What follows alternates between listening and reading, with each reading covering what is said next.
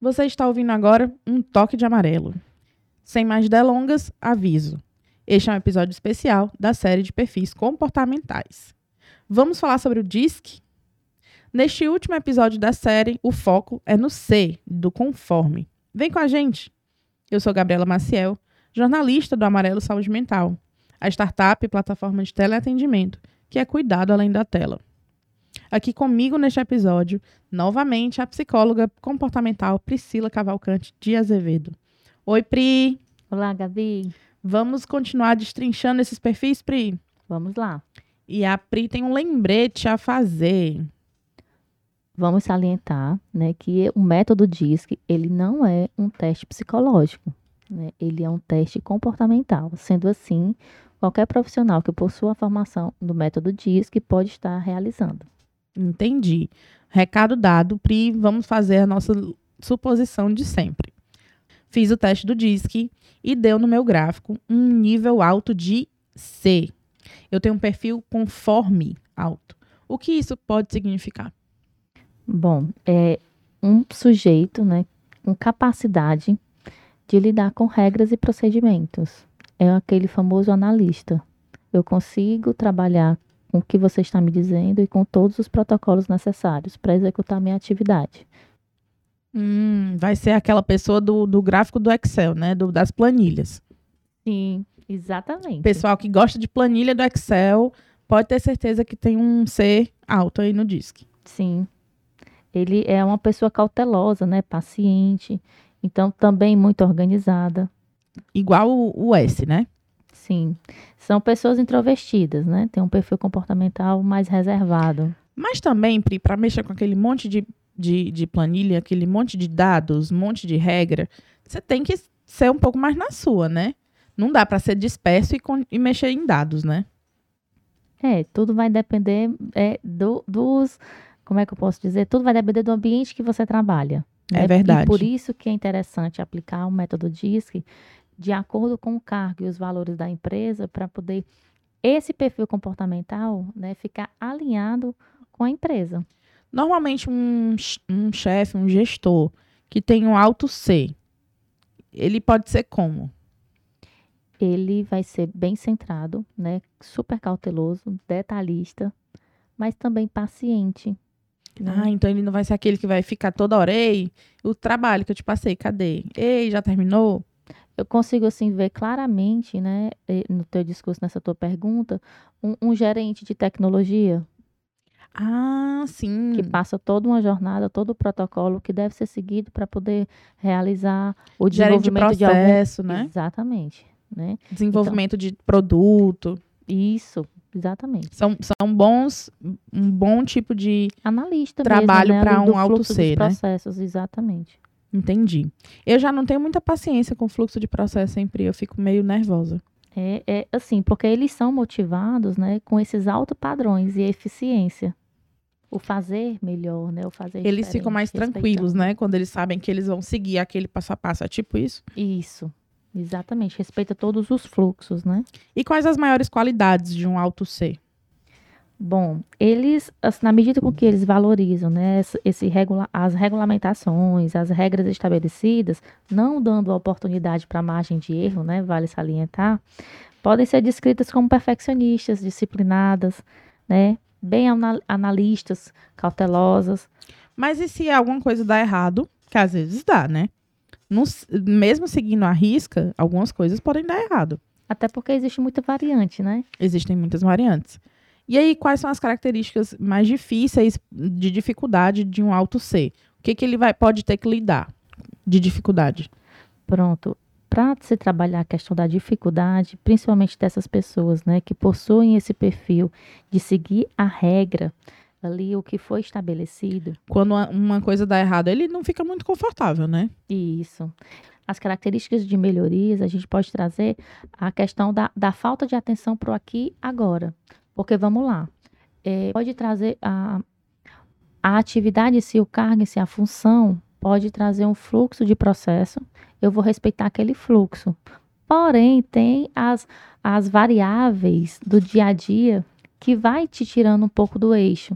Então, Esse analista, ele fica um pouco desconfortável nessas alterações diárias. Ele não gosta de ser tirado ali do planejamento, né?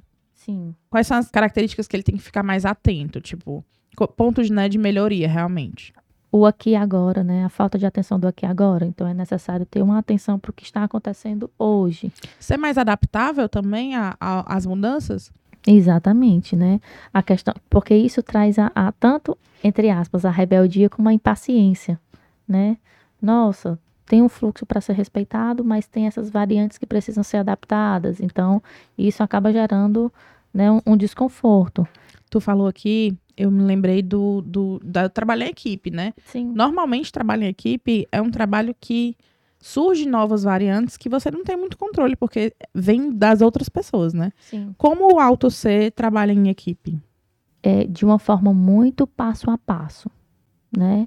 A questão da produção, quando a empresa ela vai contratar aquele colaborador e ela precisa de um colaborador que tenha o alto C. Então, já está predestinado para aquele sujeito que ele vai trabalhar com o passo a passo em produção. Então, quando se trabalha em equipe, né, para ser analista, é, você vai ficar com um A, você vai executar A, vai- o outro vai executar B. Então, um vai agregando o trabalho do outro. Ah, então eles trabalham meio que, que cada um na sua parte, processo. e aí todo mundo. Depois alguém vem pra juntar. Isso. Entendi. Então ele talvez não trabalhe tão bem, em- não, não se dê tão bem, não lide tão bem com trabalhos que são realmente em equipe, de tipo, todo mundo junto fazendo ao mesmo tempo. Todo mundo junto fazendo ao mesmo tempo, mas cada qual no seu quadrado. Se não for assim, talvez ele não trabalhe muito bem. Pronto, ele deixa a desejar. Entendi. E quais e também pode acontecer de eu tirar um baixo nível de C, né? Sim. E aí, co- como é isso? E aí, ao contrário, o baixo eh, índice né, do C, ele traz um- um- uma pessoa que ela tende a ter a capacidade de ser mais independente, desafiando esses regulamentos e regras. Então, elas conseguem se adaptar melhor às variáveis do dia a dia, da rotina. né? Ela segue aquele fluxo, mas ela consegue se adaptar às variantes da rotina. Isso. Lembrando, Pri, que esse teste do DISC nem sempre dá uma coisa só, né?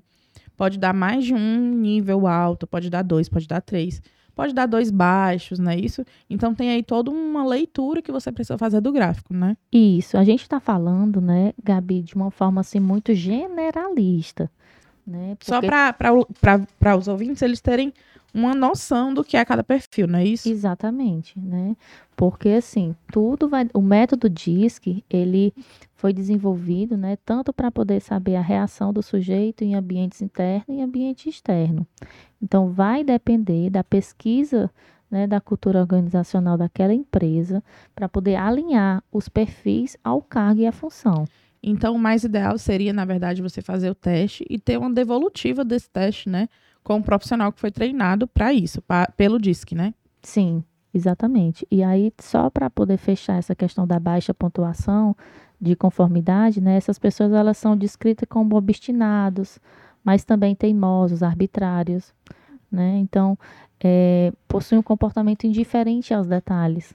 Entendi. São aquelas pessoas que entregam sem estar muito atenção se a fonte está combinando, se está com numeração de página, tipo assim, né? Exatamente. No caso de um documento escrito.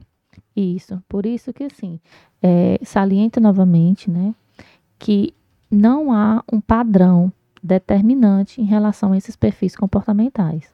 né? O método diz que ele precisa ser é, realizado, executado de forma cíclica, né, porque sempre vem as questões do ambiente, né, e aí altera esse perfil comportamental. Tô entendendo. O que, que o ambiente espera de mim e o que, que o ambiente é, é, exige, né? Isso. Exatamente, perfeito. Entendi. Os contextos e tal. Isso. É, Pri, eu tô adorando essa série. Eu achei super importante todos esses episódios. A gente conhecer mais sobre si mesmo, entender os nossos perfis. É sempre muito importante. Foi muito interessante. Eu indico para todo mundo aí que está ouvindo a gente a fazer o DISC. Existem vários testes online hoje em dia que você pode fazer, procurar, né, essa devolutiva. E eu adorei, mas a gente, infelizmente, está chegando ao fim. Ah. Bom, estamos chegando ao fim, né? E quero deixar a indicação do livro As Emoções das Pessoas Normais, né? Do autor do William Marston, que foi o psicólogo, né? Que desenvolveu esse método DISC. E ressalto novamente que o método ele não aponta né, os perfis melhores ou piores. Todos têm a mesma capacidade de sucesso, né, desde que estejam realmente alinhados ali com o propósito da empresa. Certíssimo. Já fica aí a dica. Como é o nome do livro? Repete, Pri. As emoções das pessoas normais. As emoções das pessoas normais. Adorei, vou dar uma olhada.